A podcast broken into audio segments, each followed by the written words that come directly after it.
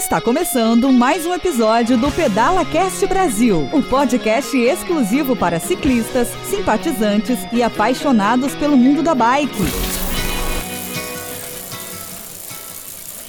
Olá, parceiros ciclistas! Este é mais um episódio do Pedala Cast Brasil, o canal de podcast gratuito e exclusivo para ciclistas, simpatizantes e apaixonados pelo mundo dos pedais. Hoje teremos um grande prazer em conversar com Fernando Palhares. Fernando ele é organizador aí da Outroute. É uma pronúncia que para nós aí nós estamos aprendendo junto com o Fernando e durante esse episódio será tranquilo para você, ouvinte, aprender a falar o HR. Seja bem-vindo, Fernando. Muito obrigado pelo teu convite. Me sinto honrado aqui poder compartilhar com você e com a tua audiência é, um pouco sobre o Outroute e mais especificamente sobre o evento que a gente está trazendo para o Brasil pela primeira vez.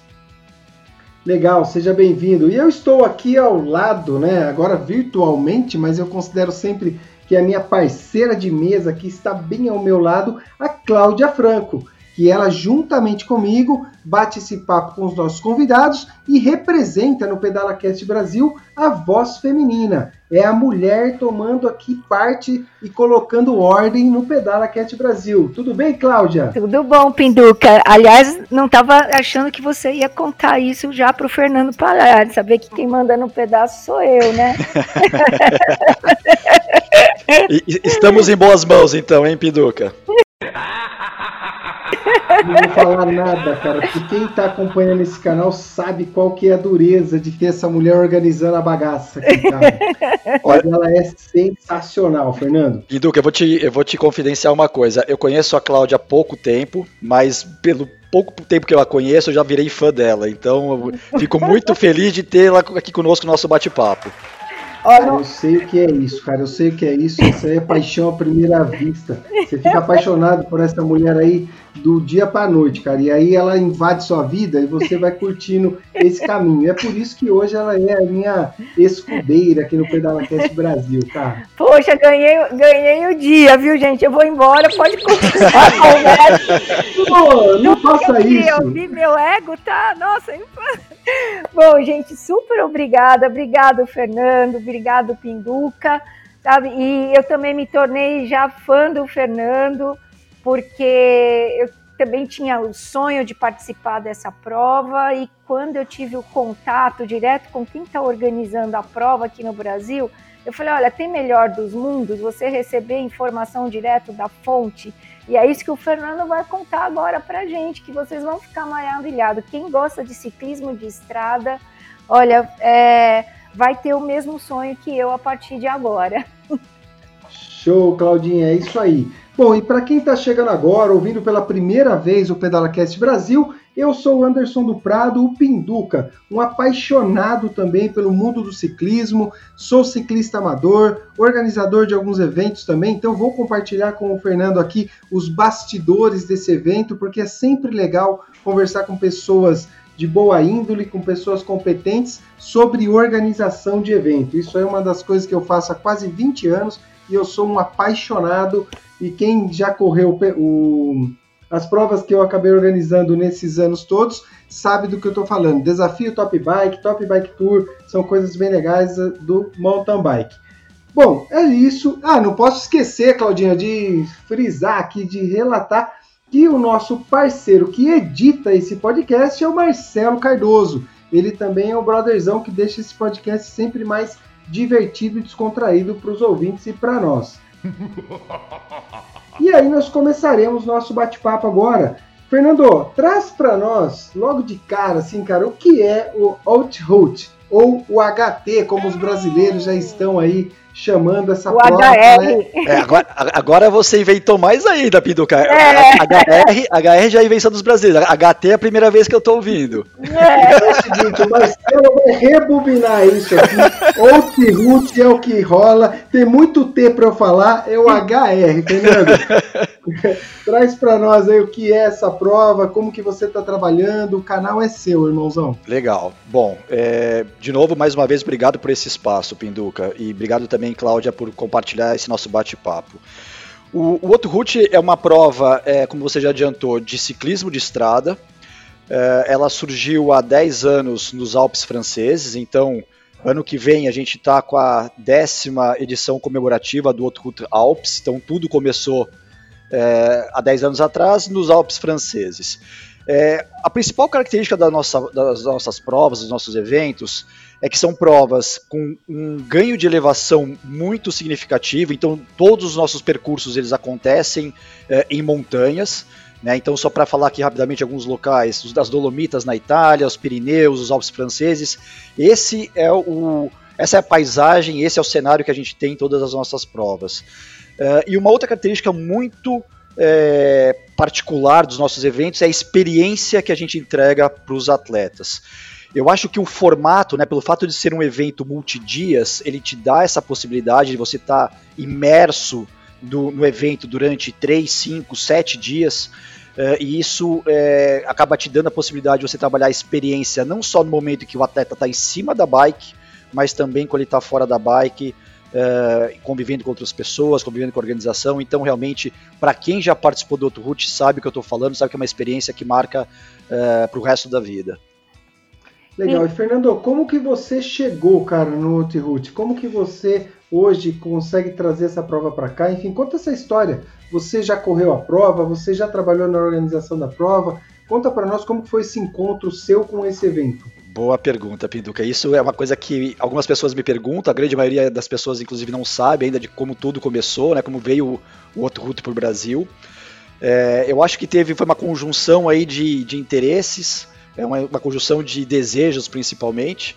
É, eu sou atleta há muitos anos, o, o, meu, meu histórico é principalmente em relação a triatlon, eu pratico triatlon há quase 20 anos, é, sempre focado em provas de longa distância e nos últimos anos ainda me especializando nas provas de triatlo extremo.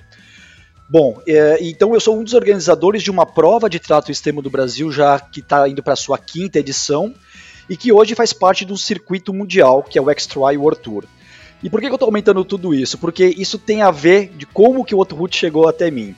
É, em 2013, eu tive o primeiro contato com, com a marca, e foi um contato assim de uma forma muito é, indireta. O meu irmão estava em viagem pela, pela Europa e acabou coincidindo que no dia que ele estava em Nice era a chegada do outro Alpes. Naquela época a gente largava em Genebra, na Suíça, e terminava sete dias depois em Nice, na, na costa francesa do Mediterrâneo.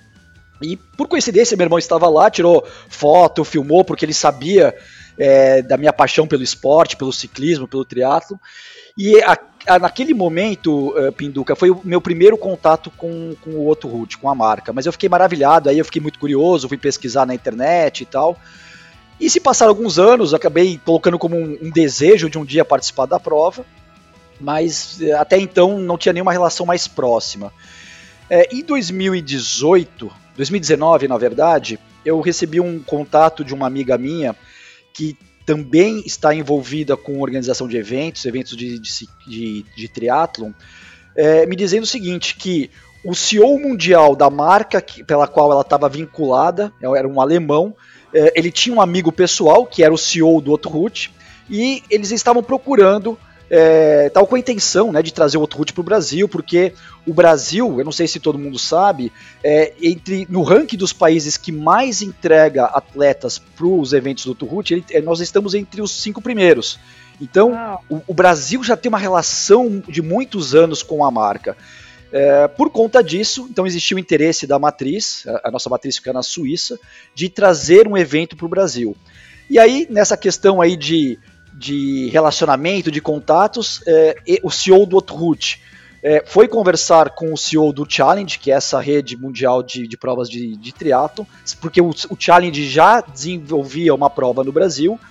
É, esse CEO do Challenge fez o contato com a operação deles local, e aí essa minha amiga, então, sabendo que eu já organizava uma prova de triatlo extremo, me colocou em contato, e a partir daí, então, a gente estreitou esse relacionamento e começou esse namoro em 2019. Sensacional, cara. Que história bacana. Uhum. E assim, o universo conspira, não tem jeito, né? Sem dúvida, sem dúvida. Chega pra gente porque a gente tá aberto a isso, plantando sem às vezes ter noção do tamanho, né, do que tem por vir aí.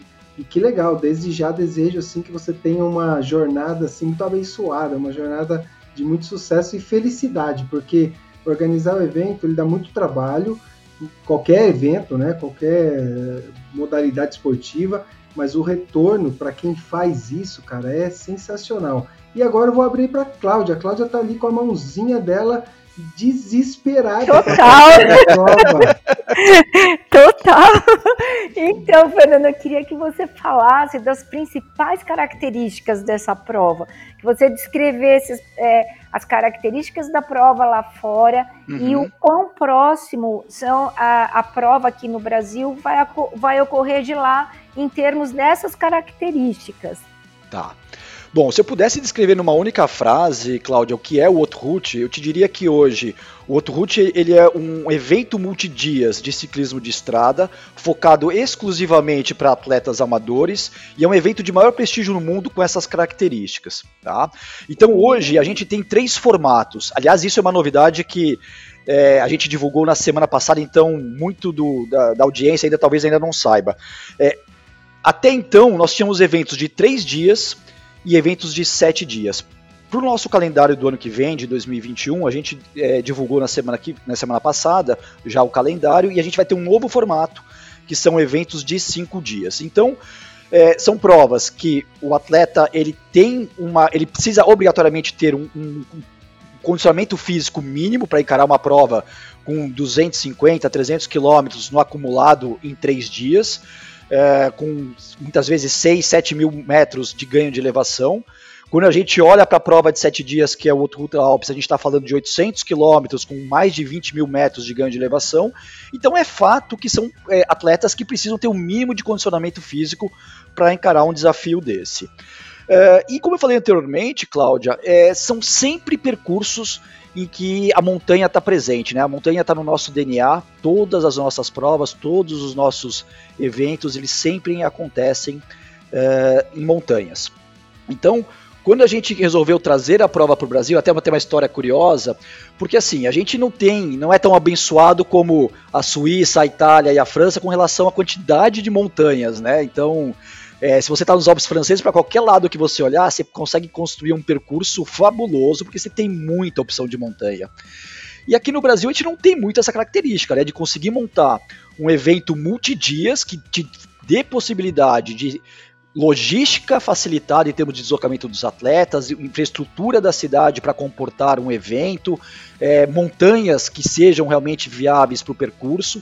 Então, é, montar um, uma prova dessa no Brasil, ela requer realmente um, um desafio, uma, uma, uma complexidade relativamente grande, né? Uh, bom, quando a gente olha para o Brasil, e aí tem até uma história engraçada, né? Quando o, o Matt Holden, que na época era o nosso CEO mundial, veio para cá para a gente avançar com a ideia de trazer o outro para o Brasil, ele, ele veio com alguns locais é, que ele gostaria de visitar para entender se faria sentido a gente montar um percurso nesses locais. Então ele veio pensando é, na região de Campos do Jordão, pensando na região da Serra é, Carioca e na região da Serra Gaúcha, aquela região de Gramado, Canela, Bento Gonçalves. E eu falei para ele, falei, olha, Matt, tudo bem, não tem problema nenhum, a gente vai visitar esses lugares, mas eu vou te levar para um local que muito provavelmente você não conhece, e aí depois de visitar, você me diz o que, que você achou. E eu tinha na minha cabeça, até pelo fato de eu, eu ser, eu sou paulista, mas eu moro há muitos anos em Santa Catarina, eu tinha na minha cabeça, obviamente, levá-lo para a Serra Catarinense, mais especificamente Serra do Rio do Rastro e Morro da Igreja. Quando ele chegou lá, que a gente sub, começou a subir a, a Serra do Rio do Rastro de carro, e ele ficou, viu aquela paisagem maravilhosa, aquela vegetação exuberante que a gente tem de Mata Atlântica durante os 17 quilômetros da subida. Ele falou assim, Fernando, eu não acredito que eu tô sem minha bicicleta aqui para poder pedalar nesse local. Então ele ficou maravilhado e aí a gente começou então a desenhar o percurso. Então respondendo a tua pergunta, Cláudia, e acabou. Bacana. Acabei me prolongando aqui um pouquinho na resposta, mas eu me empolgo muito com essa, Não, com essa mas história. Tá maravilhoso, eu tô viajando, eu já tô lá no Rio do Rastro. tô dentro do carro, nossa. Mas então, assim, respondendo a tua pergunta de forma mais objetiva, o, o nosso evento aqui no Brasil, é, e isso não sou eu que falo, é, é o nosso. É, o nosso time lá de fora da, da matriz, o nosso board, a gente não deixa em nada a desejar em relação ao, ao, desafio do percurso, em relação à beleza do percurso, e eu ainda acho que a gente tem um diferencial, né? Porque quando a gente olha para as nossas provas nos Pirineus, nos Alpes, nas Dolomitas, é, são paisagens deslumbrantes, maravilhosas, mas elas têm uma característica em comum entre elas, né? São picos nevados, enfim, são, são regiões alpinas que é uma, um perfil completamente diferente do que a gente vai ter aqui no Brasil. Então, o desafio está garantido, a beleza está garantida, mas o atleta que vier para cá, seja ele brasileiro ou estrangeiro, ele vai ter oportunidade de, de, pedalar em uma região que tem uma vegetação muito exuberante, que tem uma vida é, animal, né, de animais silvestres muito rica. É, ele vai estar tá próximo do mar, então tem essas características que é um grande diferencial da prova no Brasil. Fantástico. Que legal. Nossa. É, País tropical, né? Você tem uma série de vantagens aí naturais que certamente o mundo vai amar isso e os brasileiros vão receber isso como um presente, cara. Que legal você vai entregar para essa galera, Fernando, um presente. Nós que estamos no Brasil sabemos que temos lugares fantásticos. E é muito interessante na sua fala, eu quero dividir isso também com os nossos ouvintes do PedalaCast Brasil, a complexidade de trazer um evento desse, porque não é simplesmente você encontrar uma estrada. Exatamente. Existe uma logística né, de segurança, de fluxo dos locais por onde vocês passarão, e isso tudo tem que ser avaliado, tudo tem que ser autorizado e medido para que você possa prestar os socorros para aqueles que necessitarem, seja numa bicicleta que deu algum problema ou numa possível queda que num evento é possível acontecer. Uhum. Então, quando você traz essa fala, você já está com o seu cartão de visita assim, ó, mundo do ciclismo brasileiro. Isso aqui vai ser muito legal, muito organizado. Venham participar conosco. E eu atesto isso, cara, como organizador, porque a sua fala explícita exatamente essa preocupação com o ciclista. Parabéns. É, é, muito legal você trazer essa questão, Pinduca, porque realmente é exatamente isso como você acabou de relatar. É um quebra-cabeça que envolve muitas peças e, assim, é um desafio grande, mas ao mesmo tempo, quando você consegue montar esse quebra-cabeça, o senso de realização ele é fantástico. É, o ponto de partida, na minha opinião, e, e eu acho que o fato de eu ser atleta, isso ajuda muito, tudo que nós tomamos de decisão na construção da prova do Brasil era sempre na visão do atleta. Só, só faz sentido eu ter uma prova se eu estou entregando uma experiência realmente inesquecível para os atletas. Então, qual foi meu ponto de partida? Eu preciso fazer um percurso que seja um percurso dos sonhos. Então, eu usei esse ponto como referência, e aí na minha leitura, né, era muito importante que a gente tivesse a Serra do, do Rastro nesse percurso. É óbvio que isso acaba impactando em alguns desafios de logística, mas a gente conseguiu construir um percurso envolvendo os três dias que, modéstia à parte, eu acho que ficou realmente fantástico. Porque a gente tem e aí, desculpa eu me prolongar, mas eu já queria entrar um pouco no detalhe do, de, do percurso de cada um dos três dias, se você me permitir. Fique à vontade, fique à vontade. Vamos lá.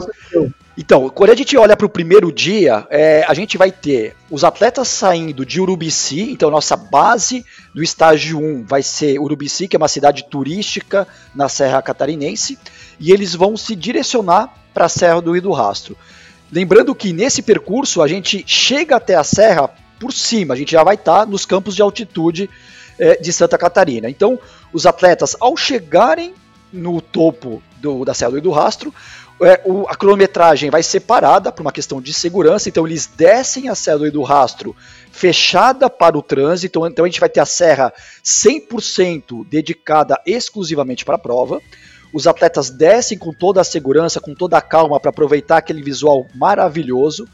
Uh, e aí, para quem não conhece, em dias claros, a gente a está mais ou menos a 50 km de distância do mar e a gente consegue enxergar o mar do topo da Serra do do Rastro. Então é um lugar fabuloso. Uau. Então, os atletas descem com a cronometragem parada, então vai ser um segmento neutro, fazem o retorno e aí retoma a cronometragem, voltam e terminam no topo da Serra do do Rastro. Então, no primeiro dia, eles vão encarar 114 quilômetros com 2.900 metros de ganho de elevação. Bom, terminada a, a, a etapa 1, estágio 1, é, na própria chegada a gente vai ter toda uma estrutura é, de, de recovery dos atletas, de alimentação, e aí depois com calma, depois que eles já estiverem é, se restabelecido de todo o esforço físico que eles é, efetuaram, a gente faz o transfer de volta desses atletas para Urubici, é, que continua sendo então a nossa base para o início do estágio 2. O estágio 2, a grande cereja do bolo, é o Morro da Igreja, que é uma área é, é, é menos conhecida do que a Célula do Rastro, mas não deixa em nada a desejar em termos de beleza e em termos de desafio. Porque são 16 quilômetros de subida, alguns trechos com mais de 20% de inclinação, e a gente chega no ponto habitado mais alto do sul do Brasil. Então a gente vai estar a mais de 1.800 metros de altitude, dentro de um parque nacional e dentro de uma área de segurança nacional, porque não sei se todo mundo sabe, mas existe um radar do Sindacta, da Aeronáutica, no topo do Morro da Igreja. Então lá vai ser a nossa chegada do estágio 2, serão 93 quilômetros com aproximadamente 2.300 metros, 2.250 metros de ganho de elevação. Finalizado o estágio 2, então os atletas têm toda a estrutura da Village que a gente vai estar tá, é, montada lá na, na cidade de Urubici, com toda a estrutura para atender os atletas, familiares e, amigos. E aí no final da tarde de, do, do sábado, a gente faz o transfer de volta dos atletas para Florianópolis, porque em Florianópolis vai acontecer o terceiro e último estágio, Uh, e a gente tem como característica que sempre o terceiro estágio de um evento de três dias do outro route é um estágio de contrarrelógio individual. Então os atletas vão largar do, de cima da ponte Ercílio Luz, que é o cartão postal da cidade de Florianópolis, que foi recentemente é, reaberta para o público depois de quase 30 anos aí fechada. Eles vão pedalar na, na Avenida Beira-Mar é, de Florianópolis, fechada para o trânsito, então dedicada exclusivamente para a prova e terminam então subindo o Morro da Cruz, que é um ponto mais alto da cidade de Florianópolis, uh, com uma vista maravilhosa de toda a cidade e de toda a parte do, do mar. Uau, eu tô aqui Meu, tô... perna, as pernas da Cláudia, Meu... elas estão assim, ó, tremendo, cara. Meu, Ela já esse... tá tendo, tendo um surto. Olha, eu, eu, é sério, é que não tem imagem esse negócio aqui, mas eu tô emocionada. A hora que ele começou a falar, e eu, eu entrei aqui no site, olhando aqui a altimetria, o perfil das serras, eu, eu fico emocionada com um negócio desse. é, é sabe? E, e, o Fernando transmite essa, essa emoção para a gente, incrível. Deixa eu aproveitar e engatar a minha pergunta aqui. Nós vamos, a gente tem aproximadamente, eu acho que é isso, né? Seis meses para a prova. Então, para quem nunca ouviu falar da prova, está ouvindo agora e de repente é tomado por essa emoção de querer fazer inscrição agora, esses seis meses é, é o suficiente para um atleta amador, que já é praticante, claro, uhum. é, preparar minimamente para a prova? Olha, Cláudia, eu, eu acredito que sim, tá? E, e pelos seguintes aspectos. É, tem, tem, um ponto importante em relação ao percurso que eu acabei não comentando, que exatamente para esses atletas que estão na dúvida é, que nunca participaram de um outro route antes, não, estão na dúvida se tem a condição física necessária, a gente fornece em alguns eventos do nosso calendário, e o Brasil se inclui nessa situação, é, o que nós chamamos de percurso compacto. Então, existe um número limitado de inscrições para esse percurso compacto, e como o próprio nome diz, ele tem uma distância um pouco menor e um ganho de elevação menor também, exatamente para que aquele atleta que quer ter o gostinho de participar de um, um evento do outro route e não tem a segurança é, de, de saber, né, de, não tem a certeza de saber que, que vai conseguir completar uma prova no percurso original, ele pode então uhum. se inscrever no percurso compacto. Além disso, tem eu acho que um outro ponto muito importante que também é uma característica muito bacana das nossas provas. A gente tem um público muito heterogêneo. Então nós temos desde atletas que vão realmente buscando performance, então pessoas, atletas que já foram é, atletas profissionais e que vão realmente lá buscar a, a, o primeiro lugar na classificação geral, mas a gente também tem muita gente que vai pela experiência, pela curtição do percurso. É, a gente tem uma estrutura durante o percurso que é, tem as feed stations, tem toda uma, uma, uma, estrutura que permite que, se você for com esse propósito de simplesmente curtir e não para competir, não tem problema nenhum. Então, vai no seu ritmo, vai com calma e consegue também completar é, a prova. Então, cada um com seus objetivos. Mas eu já vou até aproveitar aqui, Fernando, e complementar a tua resposta, como com mais de 22 anos trabalhando com, como personal trainer, organizando aí treinamentos, né? E uma periodização para quem busca vários objetivos, desde melhorar a saúde, performance modalidades específicas, eu vou dizer com muita tranquilidade que se as pessoas, os ouvintes que têm interesse, eles se programarem, buscar um profissional competente para organizar uma periodização de treino para seis meses, eles farão sim uma prova tranquila, seja para competir no seu nível ou para curtir o evento, porque eu acho que a grande sacada desse evento para as pessoas, para a massa, é você aproveitar toda essa estrutura, essa organização. Agora, você já disse isso no começo, não dá para chegar lá sem se preparar. Então, um profissional com seis meses de tempo uhum. consegue né, deixar uma pessoa num nível legal para que ela faça com segurança. Independente de toda a estrutura da prova, a principal segurança para o ciclista é ele, a consciência dele.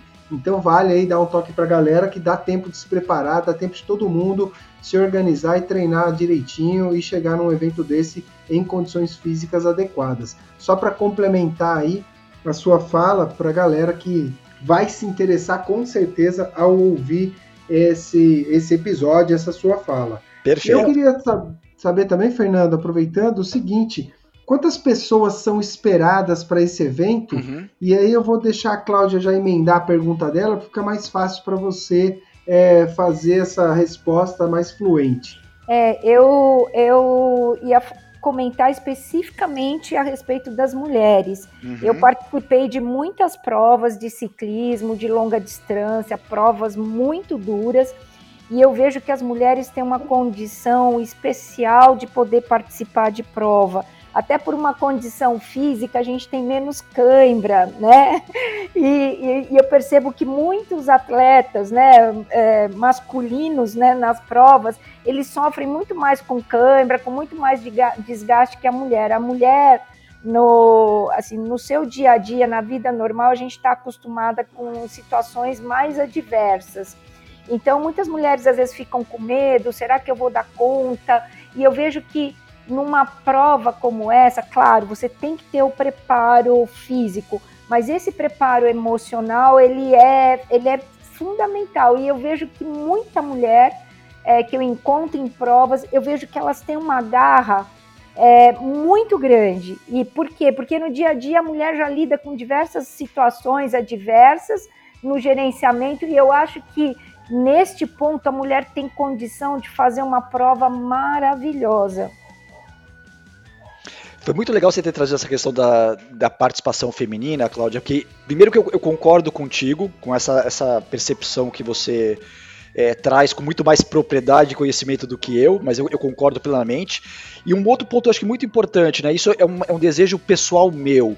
É, na minha opinião, não faz o mínimo sentido a gente ainda ter uma disparidade tão grande entre participação feminina e masculina nas provas. Então, verdade. É, a gente tem é, historicamente nos nossos eventos aí uma, uma participação entre 10 a 20% de mulheres e o restante de homens, e não faz o mínimo sentido. Então, quando a gente tomou a decisão de trazer a prova para o Brasil, é, eu, eu até fiz uma provocação com, com, os meus colegas lá na Suíça, né, na matriz do Outroot, falei, olha, eu, quero que o Brasil seja a prova do nosso calendário que tenha a maior participação, se não em números absolutos, mas pelo menos em percentual de mulheres. Então, é, eu não quero ficar só no discurso, a gente está planejando já uma série de ações focadas para incentivar as mulheres é, a participarem. E, e melhor do que, é, por mais assim genuíno que seja o meu interesse, o melhor caminho para que eu possa construir essas ações é realmente ouvindo as mulheres, entendendo é, da percepção da mulher o que, que é necessário, o que, que precisa para que a gente possa entregar uma prova também ou principalmente para as mulheres. Então isso é um, é um objetivo pessoal meu. É, inclusive já até aqui fazer aqui um, um, spoiler, né? Eu já até já te convidei para construir isso comigo, então é, reforça aqui o convite para a gente construir isso junto com outras mulheres também, da gente ter um comitê, um comitê informal aí do Outroot focado na participação feminina. Isso para mim é super importante. E, e vamos fazer isso com certeza, porque eu falo para as mulheres, eu, eu, eu mesma, na idade que eu tenho tudo mais, eu participo de umas provas que eu acho que fisicamente eu nem teria condição, assim. E, e eu vejo que a, a, vontade é tão grande de participar, de estar no meio daquele, daquele cenário todo, de conhecer atletas profissionais. Você está naquele, sabe, aquele grande circo que todo que é montado você respirar tudo aquilo, eu acho que não tem maior aprendizado de vida para um atleta amador como participar como uma prova como essa. Perfeito. E aí, só, só para é, complementar e, eu, e não esquecer da pergunta do, do Pinduca sobre a questão do, do quantos atletas são esperados, né? É, tem, tem dois pontos aqui bem interessantes para compartilhar, Pinduca. Que o primeiro é que os nossos eventos eles são essencialmente eventos globais. Então, quando a gente olha para os eventos é, que a gente tem na Europa, na Ásia, na, na, na, América Latina, né? A gente tem um evento no México, temos um evento em Oman e nos países da, da Europa. A gente tem em média 40 a 50 nacionalidades diferentes participando. Então, é, é óbvio que quando o evento acontece na Europa é muito mais fácil, né? Porque você muda de país na Europa como se muda de estado aqui no Brasil, né? Mas a gente já tem um número muito elevado de atletas estrangeiros inscritos para o nosso evento no Brasil. E a gente tem uma limitação técnica em relação à quantidade de atletas inscritos, Piduque. Então, aí respondendo a tua pergunta, se nós queremos valorizar a experiência que a gente vai entregar para os atletas, é fundamental que eu coloque esse limite. Então, é, para os nossos eventos de três dias, a gente não faz um evento com mais do que 500 atletas. Porque se eu fosse ter um número maior do que esse, come, começaria a comprometer exatamente a experiência que eu quero entregar para eles. Então, a gente estima como sendo o primeiro ano é, uma posição aí conservadora, em torno de 350 atletas, e aí uma, uma posição é, otimista dos 500 atletas. HTS Consulte Soluções em TI apoia o Pedala Cast Brasil. Na HTS você conta com equipes especializadas em suporte técnico, segurança da informação e serviços de nuvem. Deixe a HTS assumir a TI de sua empresa. Saiba mais em www.soluçõesenti.com.br. A Porto Seguro, representada pela SGO Seguros, apoia o Pedala Cast Brasil e oferece a oportunidade para você ciclista proteger a sua bike em cada um dos seus pedais com o seguro de bike. Preserve o seu patrimônio durante a sua diversão. Entre em contato com a SGO Seguros pelo WhatsApp 011 947 93 8038. Fernando, quero explicitar uma coisa aqui que é o seguinte: no começo eu tinha respeito por você. A sua fala foi me trazendo esse sentimento de respeito. A partir desse ponto, você tem minha admiração, cara. Virei fã. Você pode contar conosco o que você precisar. Porque é o seguinte: quem organiza evento e se preocupa com o atleta, isso que você falou, cara, tá na primeira página. Porque não dá para você olhar no número e achar que quanto mais melhor. E não sei, você não deve ter conhecimento, mas eu acabei escrevendo o primeiro manual do gestor de corridas de mountain bike do Brasil. E esse material, ele tem lá 244 páginas, cara, de muita informação com base nisso que nós estamos conversando, com base no atleta, na segurança. Então, limitar aí para 300, para 500 pessoas para um primeiro evento, cara, isso é sensacional no que se diz respeito ao respeito ao atleta. Então, cara, você tem minha admiração muito mais que meu respeito a partir dessa fala. Obrigado. E, cara, sensacional, viu? Obrigado. Fiquei muito feliz aí de ouvir isso, compartilhar isso com você. E uma coisa que eu, assim, te agradeço de coração e, e para mim isso é uma coisa muito, muito clara, Pinduca e, e Cláudia, que é o fato de que hum é, sim, o Outroot ele é um evento comercial, então é óbvio que ele precisa se, se, se sustentar, ele precisa se manter, existe um interesse comercial, mas o mais importante, é, a, as decisões elas sempre vão ser pautadas primeiro pensando no atleta. E o fato de eu ter todo esse meu histórico sempre é, é, atuando como atleta, eu acho que isso me ajuda muito. Então, todas as decisões que eu e o meu time a gente toma é sempre pensando, tá, eu na, na colocação, na minha posição como atleta, o que, qual vai ser o impacto dessa decisão? Qual vai ser o reflexo da minha experiência? E aí a questão financeira ela tem que ser uma consequência e não o, fator é, de motivação dessas ações. Então, É, eu quero que o atleta tenha uma. E aí, só para fazer aqui um parênteses, uma coisa muito bacana. A gente fez uma pesquisa com os atletas que participaram é, dos eventos do Route em 2019 e 40% deles respondeu que participar do Route foi uma das três melhores experiências da vida deles. Então, isso para nós é o melhor reconhecimento, isso vale mais do que qualquer coisa. Esse é o nosso norte quando a gente constrói uma prova do Route. Perfeito, cara, que legal, que bacana. Mas, Fernando, nós teríamos aqui pelo menos uns cinco dias para falar sobre esse evento maravilhoso. Já deixo o espaço aqui para você retornar quando chegar mais próximo desta data, para dar mais uma pincelada aí no geral de como as coisas estão funcionando. Será muito bacana para os ouvintes. Mas a gente vai caminhando para um final, porque a gente tem um tempo estimado para que os atletas aí, os ciclistas, né, consigam ouvir esse podcast no, entre o, o ir e vir aí do seu trabalho, lavando uma louça, seja como for, mas que não fique muito longo. Mas tem um bloco aqui que nós estamos dando uma carinha para ele, cara, e você é um dos primeiros aí que nós chamamos esse bloco de hashtag Eu Também Pedalo. E o que, que nós pedimos para o nosso convidado a partir desse, dessa, desse hashtag Eu Também Pedalo? Uhum. Que se você fosse deixar uma frase de outdoor para os ciclistas qual seria essa frase, cara?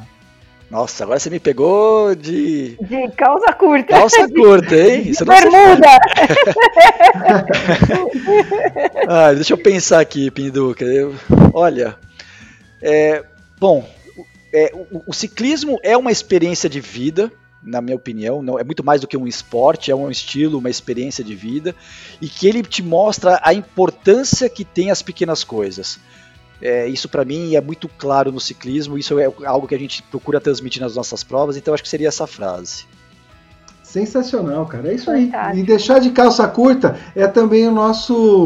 Não o nosso objetivo, mas é consequência da nossa surpresa para os convidados. E nós, nós estamos começando com isso agora. Então, aos poucos, quem vai chegando vai entendendo que já tem que trazer a sua frase aí debaixo do braço ou dentro do seu, da sua mochilinha aí de hidratação. Legal. Cara, é. pô, fantástico. Desco... Eu queria que. Imagina, pode Desculpa, eu só complementar. Se você me der a chance e a oportunidade de falar uma segunda frase, acho que tem muito a ver com o slogan do outro root, que é o Reach New Heights, né? Que numa tradução literal seria alcance novas alturas. Então, isso significa em relação a qualquer coisa da vida, mas tem uma relação também direta com, a, com, a, com o ciclismo e com a nossa prova, porque a altura, né, a altitude é algo que está relacionado aos nossos percursos. Então, Reach New Heights é uma. Eu vou, vou usar aqui uma segunda hashtag, uma segunda frase que é relacionada ao, ao nosso evento. Eu vou pegar carona nessa, nessa fala aí, porque é, isso é uma fala, inclusive, do, é uma frase que eu curto, eu sempre repito, repito, que é do presidente da Specialized, que é o Mike Signard, é, tem uma frase que para mim foi muito profunda, marca alguns momentos, que é simplifique e vá.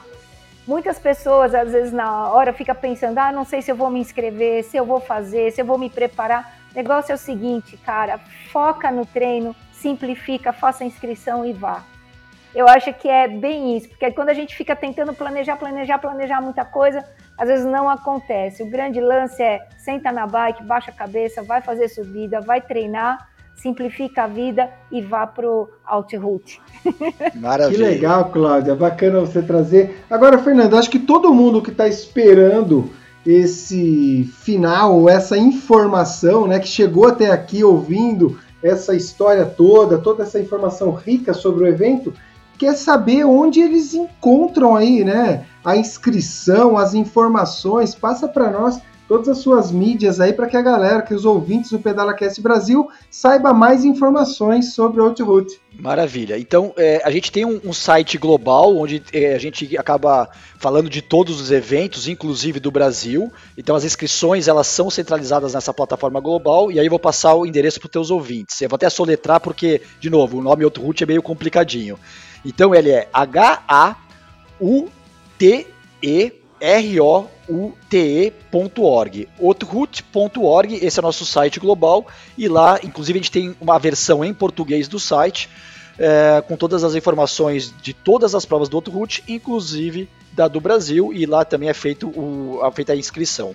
Para quem quiser nos acompanhar no Instagram, o nosso Instagram é underline Brasil. Então, H-A-U-T-E-R-O-U-T-E underline Brasil. Já aproveita essa pedalada sua, cara, para você deixar aí as considerações finais para os nossos ouvintes. Por favor, Fernando. Bom, de novo eu queria agradecer, é, primeiro você, Pinduca, Cláudia também por esse bate-papo super gostoso, agradecer a, a, tua audiência, né, por estar nos ouvindo, estar nos acompanhando. É, faço um convite a todos, é, o Outro Route Brasil é o primeiro evento da marca Outro Route no hemisfério sul, então isso para nós ciclistas, para nós atletas, eu acho que é um motivo de orgulho. É, a gente está construindo uma prova muito bacana para que seja realmente uma experiência inesquecível e, como eu falei anteriormente, colocando o atleta no centro da prova. O atleta é o motivo da existência do, dos nossos eventos e aqui no Brasil não vai ser diferente. Então, Convido todos a conhecer a prova acessando o nosso site, nos acompanhando nas redes sociais e se inscrevendo e, se encontrando conosco na Serra Catarinense de 26 a 28 de março de 2021.